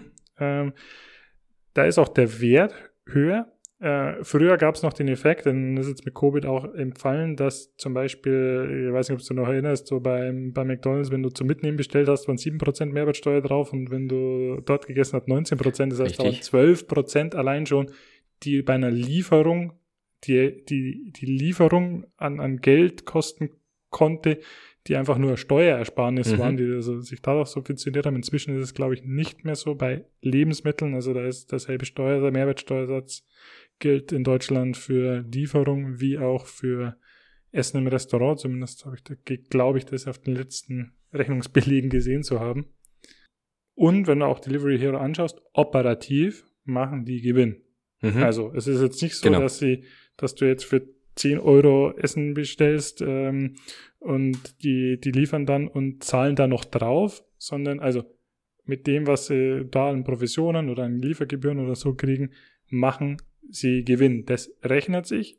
Es rechnet sich noch nicht stark genug, weil sie unheimlich viel Geld noch mhm, im Marketing genau. stehen, weil sie Geld in Investitionen, in Verbesserung ihrer, ähm, ihrer Plattformen und so stecken und weil sie äh, Verwaltungsaufwände haben, die ich überraschend hoch fand, mhm. fand ähm, die natürlich jetzt auch damit vielleicht zu tun haben, dass sie halt ihre ganzen Kapitalmarktaktivitäten jetzt erklären müssen und so äh, und das Ganze managen müssen, was sie da, da aufbauen in vielen Ländern. Aber an sich ist das mal ein Geschäft, und wie du sagst, Pizzalieferdienst gab schon immer, wo ich jetzt sage, ja, da kann ich nachvollziehen, dass es äh, lukrativ sein kann. Ähm, kann ich nachvollziehen, dass du halt, jetzt wenn du daheim bist, jetzt schnell was zu essen bestellen willst, dass es da convenient ist, dass da so das Bedürfnis, ich brauche jetzt schnell was geliefert, vielleicht Gäste da, wenn wir was liefern lassen, dass das einen Bedarf befriedigt und sich damit Geld verdienen lässt. Vielleicht nicht für alle, das ist ja mhm. der, der, der, das klassische Bild, dass es halt nicht hilfreich ist, wenn da fünf Anbieter ihre Flotte vorhalten in, in, irgendeiner, äh, in, in irgendeiner Stadt, sondern vielleicht halt für ein oder zwei. Und das ist halt gerade so der, der Kampf ist, wieso sie auch alle Geld verbrennen, weil sie sagen wollen, ich will zu diesen ein oder zwei ge genau. gehören. Das ist wie mit Amazon. Und ich wollte gerade sagen, ich glaube, da ähm, auch der Delivery Hero hat ja in den, in den vergangenen Jahren mit großen Übernahmen ne, direkt in europäischen Ländern ähm, sich die verschiedenen mhm. Platzhirschen zusammengekauft. Ich denke, das ist eins der Modelle, das nur funktionieren kann, nur der Gewinner kann überleben weil eben wirtschaftlich ja. überleben und muss da also eine gewisse Marktmacht auf sich konzentrieren und eine gewisse Anzahl an Vorgängen und Anzahl an Käufen haben, um überhaupt von den Provisionen äh, leben zu können. Und wie du schon sagst, das scheint ja dann auch zu sein, dass wenn da sehr viel in Marketing gesteckt wird, dann scheint es den Bedarf zu geben, dass entweder die Nutzerzahl noch sehr, sehr überschaubar ist und man sagt, naja, jetzt müssen wir schauen, dass wir diese Nutzeranzahl mhm. erhöhen. Oder die andere Möglichkeit wäre ja, dass die Bestandskundenquote recht gering ist. Das heißt also Leute, die es einmal ausprobieren, dann vielleicht eben nicht mhm. mehr bestellen oder so unregelmäßig bestellen und man davon ausgehen muss, dass sie dann doch einen erheblichen Teil ihrer Einkäufe mhm. eben nicht über diese Lieferdienste machen und du sagst, du musst sie irgendwie dazu bringen, mhm. größeren Share of Wallet, sagt man da immer so ein bisschen in der Marktforschung mhm. dazu, also den, den Anteil dessen, was sie ausgeben wollen, eben bei dir parken und eben nicht zu anderen bringen. Mhm. Und das, glaube ich, ist genau das, was wir da sehen werden, dass das ein, der Weg bis dorthin, bis der Markt bereinigt ist und wirklich nur so diese einen Nummer eins und zwei übrig bleiben, die sich dann irgendwie aufteilen können, betriebswirtschaftlich eben super ruinös sind für alle Beteiligten und mhm. da richtig viel Geld verbrannt wird auf dem Weg dorthin. Mhm. Ja, äh, absolut. Aber also und, und, du bist dabei, ähm, Haken dahinter, seine Essen liefern lassen, seine, ich würde es nicht als Weltidee bezeichnen, weil es gab es vermutlich schon bei den alten Römern oder so, aber das ist was, was du sagst, das wird, das wird man auch nach wie vor sehen. Nach wie vor. Ich finde es tatsächlich super krass, wie gerade die, zumindest so im, in meiner, äh, in meinem Echoraum würde ich jetzt mal sagen, gerade auch wieder die Stimmung kippt. Klar, am Anfang war äh, der, der Corona-Pandemie, waren alle mhm. super happy und, und es hat so, also wenn man den, den einen oder anderen äh, äh, Lockdown-Phase erleichtert, eben auch mal was anderes wieder mhm. zumindest zu essen zu bekommen und, und angeliefert zu bekommen. Ähm, aber ich merke eben auch, wie sehr das Thema gerade wieder Umwelt, Verpackungsmüll gerade wieder super mhm. präsent ist, zumindest in den, in, wie gesagt, in den Sphären, in denen ich mich bewege und man sich mhm. das so klar machen muss, ne, in dem Moment, wo du da was dir holst oder geliefert bekommst, das ist ja eine, eine plastikbeschichtete äh, Pappe, Schlacht, die du da abfeierst, wo du sagst, da kriegst du auch vier oder fünf Speisen normalerweise draus. Ja, wobei du dazu sagen musst, ich glaube, da gibt es jetzt inzwischen auch ähm, Gesetzesänderungen, dass es nachhaltiger werden muss. Und ich habe auch das Gefühl, es ist schon geworden. Und jetzt sag ich mal, wenn ich eine, also der Pizzakarton, ja, da auch eine super entbehrliches Folge, wo man mhm. den Werdegang und, und die Entwicklung des Pizzakartons nachhören okay. äh, kann bei äh, Podcast Entbehrliches. Aber also da glaube ich, ist, das stimmt für mich das Verhältnis noch. Ich habe die letzten Wochen, zwei Wochen mal Hello Fresh ausprobiert. Mhm. Äh, da ist es abartig. Also das, äh, sind die, das kann ich mit meinem ökologischen genau. Gewissen und ich habe jetzt kein großes ökologisches Gewissen, vielleicht kann ich das nicht mehr vereinbaren. Also die, die, die Lebensmittel schon quasi äh, in, in Portionsgröße ne, und mit Kochanleitung und so äh, ja. zusenden. Ja, ja. Sind aber lustigerweise, und da jetzt vielleicht die, die, die Brücke zu schlagen, die sind im DAX noch unterwegs. Mhm. Äh, und die, glaube ich, sind auch die einzigen, so wirklich, die schaffen da so, so halbwegs auf der Pfad der Profitabilität zu kommen mit, mit Lieferdiensten. Ähm, das andere war halt eben dieses Thema Quick Commerce oder halt Lebensmittellieferungen. Mhm. Und da, also, das hast du ja schon angedeutet. Wieso bestellst du keine Lebensmittel online? Weil ich habe jetzt rausgehört, du hast es noch nicht gemacht. Ich habe es auch noch nicht gemacht. Irgendwie ist mir der, ist mir tatsächlich der Need noch nicht so untergekommen. Also, wenn ich sage so, ich habe was, ist mir tatsächlich so noch nicht aufgefallen, dass man sagen, jetzt habe ich es ganz kurzfristig Bedarf für irgendwas, habe irgendwas vergessen oder habe irgendwie die, die Lust auf dieses eine, dass ich sage, das rechtfertigt jetzt ja. für mich irgendwie hat auch was mit Rechtfertigen zu tun. Also ich weiß, dass ich damit jedem, also klar, jetzt natürlich Geld ausgebe einerseits und auf der anderen Seite mhm. jemandem den Aufwand macht, dass ich auf sein Radl zu setzen und mir irgendwie was hinzufahren. Also da habe ich auch echt, da, da, da passt irgendwas bei mir nicht und hatte, wie gesagt, auch noch nie die Situation, dass ich dann sage, jetzt brauche ich aber gerade dieses eine Item oder diesen Einkauf, ähm, sondern ganz im Gegenteil, mhm. habe dann eher so dieses so, hey, ich muss mich da echt mal über ein, zwei Tage dann die, die Einkaufslisten-App befüllen, was brauche ich denn eigentlich alles und gehe dann lieber einmal konzentriert halt durch den ein oder zwei Läden, wo ich sonst auch immer hingehe, ähm, mhm. schaut durch, was ich dann so haben will und vielleicht auch noch den einen oder anderen äh, spontanen Einkauf dazu äh, packen möchte. Irgendwie hat sich dieses wo ich bei vielen anderen Waren des täglichen Gebrauchs sagen würde, ja freilich, ich gehe doch nicht in den Laden, ich bin doch nicht bekloppt und, und ähm, ja. unterwerf mich da den Ladenöffnungszeiten und dem eingeschränkten äh, Sortiment vor Ort im Vergleich eben zu dem uneingeschränkten Sortiment im Netz, ist es mir da bei den Lebensmitteln genau andersrum, dass ich irgendwie sage, nö, da, da will ich gar nicht alles sehen können, sondern da will ich zu äh, dem Sortiment in den Läden gehen können, die ich ohnehin schon kenne und dann ja, ich kann echt schlechten, schlechten Finger drauflegen. Das ist noch nicht so der, der Need bei mir rausgekommen. Habe aber gute Freunde, die eben für sich sagen, fantastisch, die auch abends um 10 irgendwie nochmal die Gorillas kommen lassen oder flink und sagen, ach ja, jetzt hatten sie gerade nochmal Gesundheit, mein Lieber, da hatten sie gerade nochmal Lust auf ein Butterbrot und jetzt ist halt Brot und Butter da. Alright. Äh, ja, also ich kann es auch noch nicht ganz äh, nachvollziehen. Ähm, vielleicht ist da für mich auch Einkaufen teilweise noch zu sehr äh, ein äh, Erlebnis oder das sage ich, ich mache das, also für mich ist das kein Aufwand, ich mache das gerne noch. Ähm, vielleicht wird das auch mal anders, wenn du irgendwie äh, ja, enger getaktet bist oder vielleicht noch mehr Verpflichtungen hast. Für mir ist noch das ganz, der ganz große andere Punkt ist Obst und Gemüse. Also ja. so der, der, der, mein, mein, mein Moment des, ähm, des äh, Chiropraktikers ist immer, wenn ich Avocado kaufe Ja. im Supermarkt, weil das geht ja nur mit Hand auflegen. Ja. so, und das so der, da, da, da fühle ich mich immer wie, wie Müller Wohlfahrt, wenn er da irgendwo beim bei Lothar Matthäus die Hand drauflegt und genau weiß, wer früher genau wusste, welcher Muskel jetzt da noch irgendwo geknetet werden muss.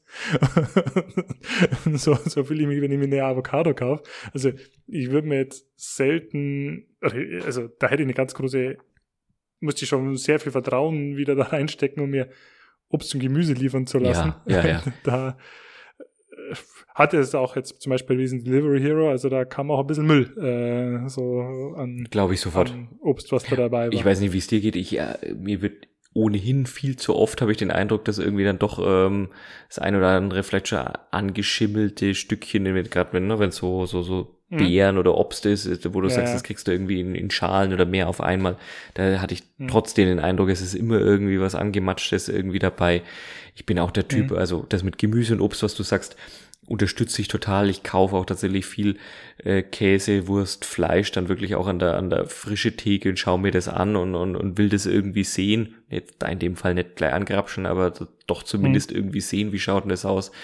Da habe ich, äh, da hätte ich auch irgendwie der, am Ende ist es vielleicht Vertrauen, ich weiß es gar nicht, äh, aber so ein, da fehlt irgendwie was beim, beim Online bestellen und wie du schon sagst, da hätte ich auch, das würde ich wahrscheinlich die ein oder zweimal eben die entweder schon matschige Avocado oder noch die bockelharte Avocado bekommen und dann würde ich wahrscheinlich äh, direkt explodieren und ähm, sagen, das war's jetzt.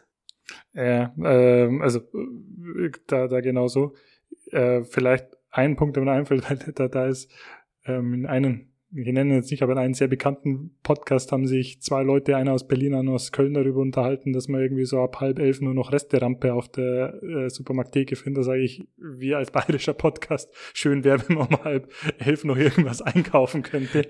Ähm, Und auf der anderen Seite, lass uns doch auch da immer mal wieder ganz kurz drauf schauen, so, ey, wie verwöhnt kann man sein, wenn man nachts um halb elf noch erwartet, dass er was anderes auf der frische Theke im Supermarkt liegt. Also muss man schon zwischendrin auch mal sagen, da denke ich echt auch an die Damen und Herren und ich glaube im Einzelhandel arbeiten ist echt kein Zuckerschlecken. mh. Ja, da, da stehen ja auch noch Leute rum. Ja, jetzt kannst du da sagen, ja Mhm. klar, mit ganz viel Onlinehandel, dann kannst du das irgendwann Roboter machen lassen.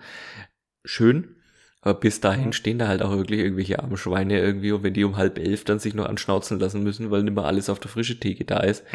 Na, also, da geht's bei mir schon aber, wieder in Richtung Aber das könnte vielleicht noch ein. Argument sein, weil ich habe es gerade nachgeschaut. Also Flink zum Beispiel liefern bis 23 Mhm. Uhr, beziehungsweise Freitag und Samstag sogar bis äh, Mitternacht. Sonntag nicht, aber das könnte vielleicht noch für manche ein Argument sein, dass sie sagen, okay, jetzt brauche ich noch La Ladenöffnungszeiten, irgendwas. Bestimmt. Ähm, aber so, also so vom, vom Need okay, vom Bedürfnis, vielleicht Lieferzeiten, vielleicht halt wirklich die Zeitersparnis. Vielleicht sind Leute halt so strukturiert, dass sie sagen, ich kaufe da immer dasselbe und ich brauche das und ich, für Klar. mich ist Einkaufen der Graus. Ähm, vom Geschäftsmodell an sich Geld damit verdienen. Also die sind nicht profitabel Mhm. und das heißt zum Beispiel, sie, gehen ja auch den Ansatz, in 15 Minuten muss das überall geliefert sein und haben dadurch viele kleine, gefahren die Strategie, viele kleine Warenlager im, im, ganzen Stadtgebiet zu machen, um da jetzt in dicht bevölkerten Gebieten das Ganze zu bedienen zu können. Das, aber ich will mir gar nicht vorstellen, was das irgendwie an, an, an Lagerhaltung und damit ja an, an Kapitalbindung bedeutet, auf Ja. die Menge gerechnet. Also fällt mir ganz schwer vorzustellen, wie das profitabel sein kann. Ähm, jetzt habe ich in der Vergangenheit auch im Handel das ein oder andere Projekt gemacht. Äh, Mhm. Lebensmitteleinzelhandel ist jetzt nicht der margenstärkste Handel. Ne? Da gibt's ähm, Mhm. klar die Discounter, da wird immer wieder drüber gesagt, dass die halt mit einer teilweise zwei bis maximal drei Prozent irgendwie Umsatzrendite fahren und dann ist, sind sie schon gut und es geht halt alles nur über die Masse. Ist wahrscheinlich beim Vollsortimenter äh, hier, du hattest ja Namen schon mal genannt.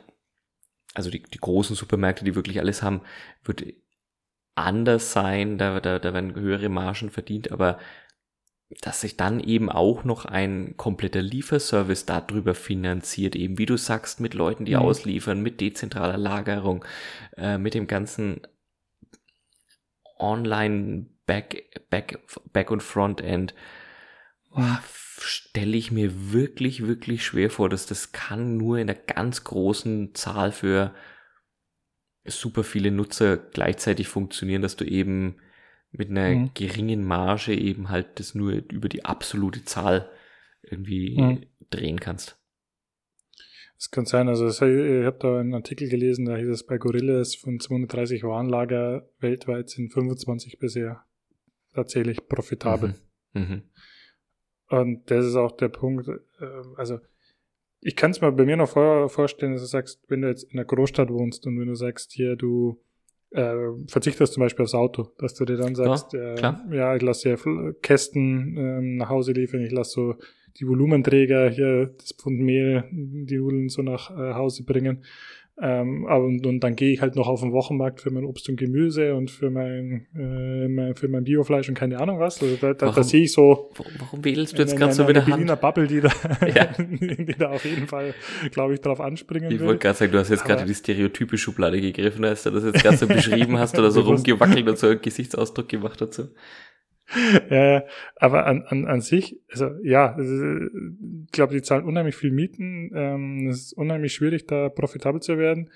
Äh, was ich noch gar nicht betrachtet habe, ist, oder was man noch, wo man noch gar nicht drüber gelesen hat, im Handel ist ja auch jedes Mal die Rede von der Einkaufsmacht. Also, dass die auch äh, sehr billig einkaufen können, weil sie die, die großen vier Handelskonzerne äh, eine, eine super hohe Einkaufsmacht haben, weil es eben nur so wenige sind und dieses Oligopol bilden.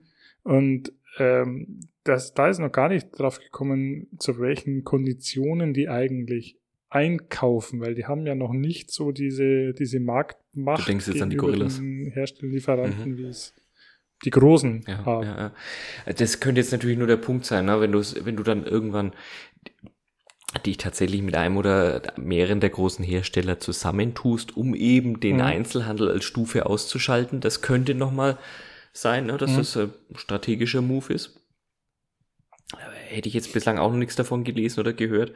Ähm, und ja, die können, kann mich mir auch nicht vorstellen, dass sie bessere Einkaufskonditionen haben, als wie du sagst, unsere großen, die großen vier mhm. in Deutschland. Ähm, was ja ganz witzig war, ne?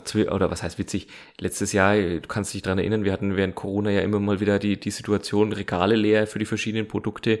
Ja. Ähm, eine der letzten, klar, eins, das letzte Mal waren jetzt irgendwie die Öle und so weiter, waren jetzt irgendwie knapp äh, dank Ukraine-Krieg, äh, aber vorher waren zwischendrin mal Nudeln, knapp. Mhm sind also äh, Klopapier, ne, Klopapier kannte man auch, aber gerade die Nudeln waren zwischendrin immer mal wieder knapp bei eben, ich glaube unter anderem bei bei Edeka und dann hatten schon wieder Leute gesagt, oh, da wird schon wieder gehamstert. Es war genau sowas. Es war wieder ein Preiskampf. Äh, einer der großen mhm. äh, Pasta-Hersteller, einer der großen europäischen Pasta-Hersteller und die Edeka-Gruppe konnten sich eben nicht auf die Einkaufspreise einigen. Und dann kann halt eben so ein Spieler wie eben Edeka und die da alle dahinter hängenden Marktkaufs und, und wie sie alle heißen, listen dann halt einfach mal aus und lassen halt dann mal für dem Hersteller das Regal und es ist dann halt gleicher Regalmeter, ne, halt mal leer. Mhm. Und dann merkt der das. Aber sehr, sehr schnell. Das ist nicht so, ja, schauen wir mal, sondern wenn dann da halt die, die, die Verkaufsfläche mhm. in Deutschland irgendwie plötzlich nicht mehr nachbestückt wird, ähm, dann äh, können, können die schon ganz schön Druck aufbauen, die, die mhm. Einzelhändler.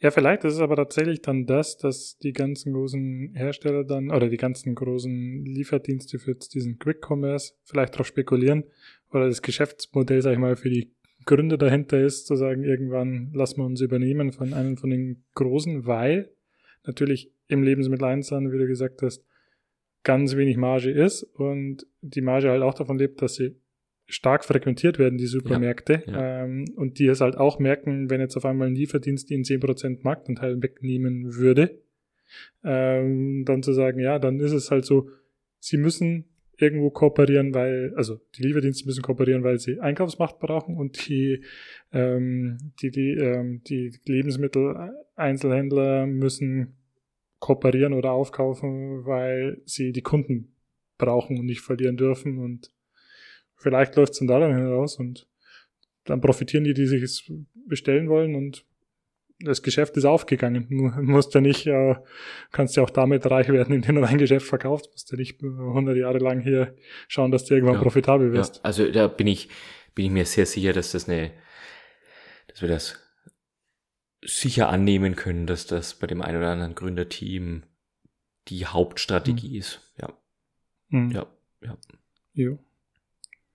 Aber spannend, äh, von daher auch an unsere werten Hörerinnen und Hörer, lasst ja. uns wissen, wie sind eure Erfahrungen und auch da eure Einschätzung. Äh, wir wollen ja da nicht irgendwie in unsere Blase vor uns hin orakeln, sondern äh, wenn ihr das hört, wenn ihr bis da jetzt noch wach seid und noch äh, geneigt, mit uns in Interaktion zu treten, dann lasst uns wissen, wie sind eure Erfahrungen? Würdet ihr den einen oder anderen Lieferdienst nicht mehr aus eurem Leben missen wollen oder seid ihr möglicherweise gerade wenn es um den, äh, die Lebensmittellieferdienste ähnlich äh, wertekonservativ unterwegs wie der liebe Christoph und der liebe Julian und sagte, ähm, damit mit so einem Teufelszeug habt ihr noch nicht angefangen. Und was mich da auch noch immer, ähm, interessieren würde, weil die ja immer davon ausgehen, dass man auf eine Viertelstunde alles geliefert bekommen wollt, ist das tatsächlich ein, ein Mehrwert für euch? Oder sagt ihr, ich würde auch einen Tag oder mhm drei Stunden oder so auf meine Lebensmittel Punkt, ja. äh, warten wollen. Also steigt eure Neigung, da was zu bestellen, wenn ihr wisst, das ist innerhalb von 15, 20 Minuten da im Vergleich zu, äh, ich bestelle es halt so, dass es am nächsten Tag ankommt. Jo, sehr, sehr gute Frage. Sehr, sehr gute Frage an, unser, an unsere werte Zuhörerschaft. Vielleicht an der Stelle noch, Christoph, ähm, wir haben ja einen, einen unserer ganz, ganz äh, treuen Zuhörer, hast du ja mhm. letztens besonders glücklich gemacht und er, er macht uns besonders glücklich oder was heißt glücklich, aber stolz. Äh, unser äh, werter Thomas äh, kam in den Genuss äh, der Vorabpremiere unserer letzten Folge. Die hast du mhm. ihm ja exklusiv, noch bevor ich es geschafft habe, die irgendwie auf unsere Plattformen hoch zu daddeln und, äh, zum, und, und zum Streamen und zum Download zur Verfügung zu stellen, schon mal Bevor jetzt da der Neid groß wird, wieso der Thomas hier bevorzugt wird, ähm, da gab es einen guten Grund. Ich wollte gerade sagen, der hat damit dann im Ohr aber ja auch ja, durchaus herausragendes geleistet. Ja, er hat den Regensburg-Marathon bestritten und gefinisht und das glaube ich auch noch in einer in, sehr ordentlichen Ich wollte gerade sagen, was ich mir habe sagen lassen, in einer absolut respektablen Zeit. Ähm, das Ganze auch noch nach überstandener Corona-Infektion. Ähm, an dieser Stelle, lieber Thomas, Hut ab und ähm, wir drücken die Daumen für die nächsten Vorhaben und ähm, ja, ich freue mich, wundere mich auch, aber ich freue mich, äh, dass da PMBH im Ohr so ein ähm, ja, Turbo beitragen kann. Runners High durch PMBH. Ja, absolut. Vielleicht wäre wir der, der, der Läufer-Podcast. Ja, ja. Ich würde sagen, das mit der Vorpremiere, ich würde es nach wie vor nur in ganz engen Ausnahmen ja. machen. Die, die, drei Sachen sind halt tatsächlich Marathon laufen, einen Ironman bestreiten oder den Mount Everest besteigen. Falls ihr das vorhabt und nicht auf die nächste Folge oder schon alle Folgen soweit durch habt oder noch eine Folge mehr braucht, dann äh, schreibt uns an, dann stellen wir da auch gerne wieder vorab Material zur Verfügung. Sehr schön, das gefällt mir, das gefällt mir als Ansporn. Das gefällt mir. Wunderbar. Ich habe noch eine Empfehlung zu, also Bezug nehmen auf die letzte Folge ja. mit den Meilen.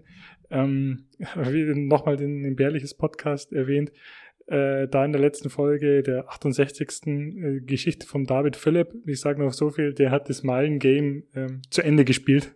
also wunderbar, wunderbare Story. Ja. Der hat es geschafft, sich jede Menge Meilen zu erhamstern, ohne einen Kilometer geflogen zu sein. Wenn ihr wissen wollt, wie, hört da mal rein ich habe, also ich kannte die Story vorher nicht, äh, sonst hätte man die ja, glaube ich, auch gedroppt. Aber wunderbare Geschichte.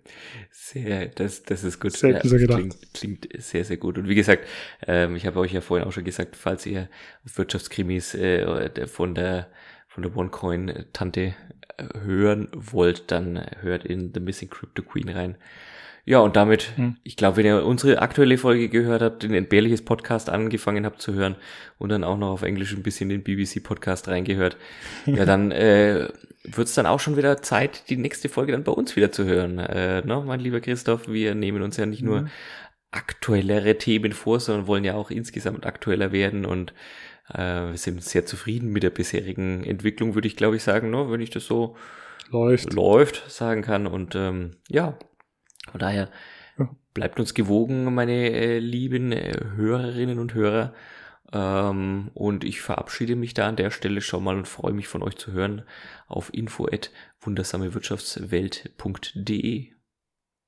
Sehr schön, Julian. Und ich habe, wie versprochen, ähm, mal wieder mit einer Zahl des Tages zu schließen, wollte ich das noch vom Anfang auflösen, nämlich der Weißbierindex. Mhm. Da habe ich sofort drauf geklickt. Ähm, der Weißbierindex ist gesunken. Und zwar ist der Weißbierindex ein Index, der ermittelt wird von der Vereinigung der bayerischen Wirtschaft. Und es ist ein Index, der die Lage der Firmen im Freistaat ermittelt. Also da werden äh, die Firmen befragt, äh, wie sie so ähnlich wie, wie also es gibt ja äh, ähnliche, so viel ähnliche Indikatoren, mhm. aber ähm, deutschlandweit, die ermittelt werden, so Stimmung, Ausblick so auf die Wirtschaft und aktuelle ne? Lage. Ist eine subjektive Einschätzung von vielen Firmen und dann ist es so ein klassischer Frühindikator, so wo die Reise hingeht in der Wirtschaft oder ein Ist-Indikator, so wie die Lage gerade ist. Ähm, da geht es wirklich um die aktuelle Wirtschaftslage. Und dargestellt wird dieser Index äh, in Form eines Füllgrades eines Weißbierglases. Und ähm, der ist jetzt, so wird er illustriert, und dieses Weißbierglas ist jetzt nur noch zu drei Vierteln gefüllt. Jetzt würde ich mir, ich bin ich tatsächlich mal wieder froh, dass wir nur ein Audiomedium machen und kein äh, mit, mit äh, Bewegtbild. Ich ja, weil sonst würdet ihr sehen, dass ich mir jetzt gerade die, auf die Stirn klatschen möchte. Ähm, ja, man kann es natürlich auch irgendwie übertreiben mit äh, Regionalisierung und, und äh, Brauchtumshingabe.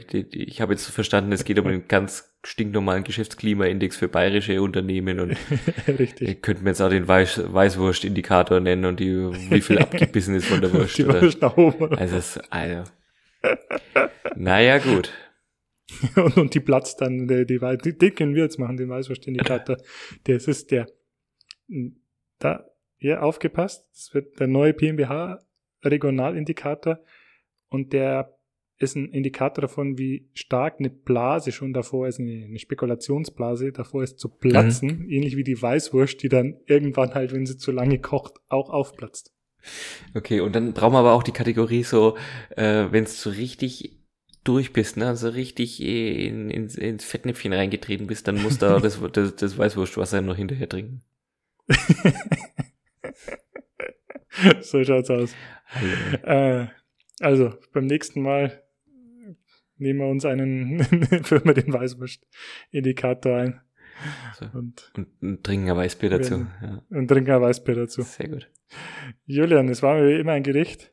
Eine große Freude, mein lieber Christoph. Bleibt uns gewogen, bewertet uns, hört uns, empfiehlt uns weiter, ganz wichtig. Und somit verabschieden wir uns für heute und wir hören uns wieder, vielleicht, hoffentlich in zwei Wochen. Dann macht's gut, bis dahin. Tschüss. Ciao.